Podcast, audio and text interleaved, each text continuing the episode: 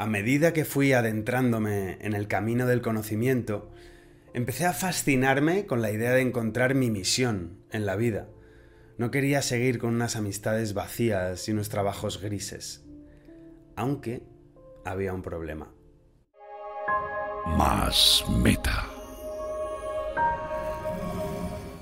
Pasé de creer que estaba destinado a una vida gris a encontrarme desbordado con tantas opciones a elegir.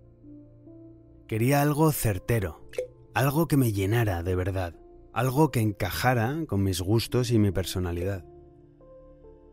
Gracias a mi búsqueda me topé con una enseñanza que me hizo dar un cambio radical en mi forma de pensar sobre los caminos, las misiones y los propósitos. Hace unos años me sumergí en el mundo chamánico de Carlos Castaneda, un antropólogo que viajó a México a estudiar las plantas alucinógenas utilizadas por los chamanes. Castaneda tuvo la suerte de encontrarse con un chamán inigualable, don Juan Matus. Este gran maestro le enseñó cómo aumentar su poder a través de ciertas enseñanzas totalmente separadas del mundo cotidiano. Pasé meses encerrado devorando sus libros, fascinado con sus maneras de crear estados alterados de conciencia. Por las tardes me veía en el retiro con un colega que también estaba leyendo como un lince y juntos comentábamos lo aprendido. Yo la verdad es que me sentía tontito porque mi amigo parecía entender con más facilidad las enseñanzas me aconsejaba que dejara de intentar encajar todo con la cabeza y el análisis. Entonces, al darme permiso para ir más allá de la razón, algunas enseñanzas me tocaron profundamente. Una de ellas es la siguiente. Castaneda, en uno de sus libros, cuenta cómo don Juan le explicó la clave a la hora de elegir un camino. Todos los caminos son válidos, pero debes tener siempre presente que un camino es solamente un camino.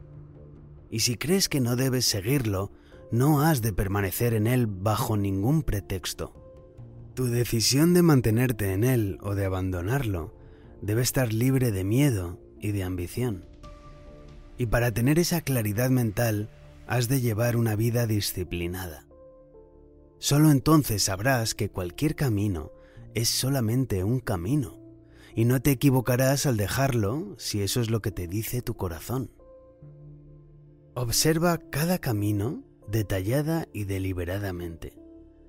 Hazlo tantas veces como sea necesario.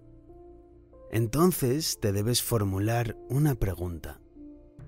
Es una pregunta que solamente se plantea la gente mayor mi maestro me la enseñó cuando yo era muy joven y mi sangre demasiado vigorosa no me dejó entenderla.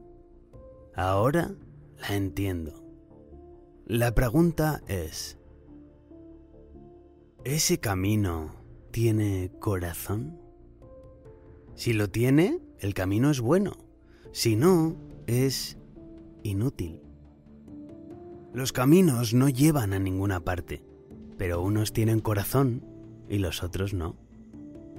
Unos otorgan un viaje placentero y te haces uno con ellos. Los otros te confunden y te arruinan la vida. Unos te hacen fuerte, los otros te debilitan. El problema es que nadie se plantea esta pregunta, y cuando finalmente el hombre se da cuenta de que ha seguido un camino sin corazón, el propio camino está a punto de devorarlo. En este punto muy pocos son capaces de parar a deliberar y abandonarlo. Entonces yo, a raíz de esta perspectiva, dejé de obsesionarme tanto con qué camino tomar y me centré en liderar mi experiencia desde el corazón. Porque, como dijo Antonio Machado, Caminante, son tus huellas el camino y nada más. Caminante, no hay camino, se hace camino al andar. Al andar se hace camino y al volver la vista atrás se ve la senda que nunca se ha de volver a pisar. Caminante, no hay camino, sino estelas en la mar. Por lo tanto, dos conclusiones por mi parte. Fascínate con diseñar un camino atractivo que te haga vibrar. Pero más importante, conecta ahora con tu corazón y camina desde el amor por la vida en sí misma. Porque por muy atractivo que conviertas el exterior, si tu pecho no está abierto de par en par, ¿qué más da por donde vayas? Y por último, puede que quieras suscribirte a mi newsletter diario donde hablo sobre cómo optimizar tu camino. Puedes entrar gratis en masmeta.com.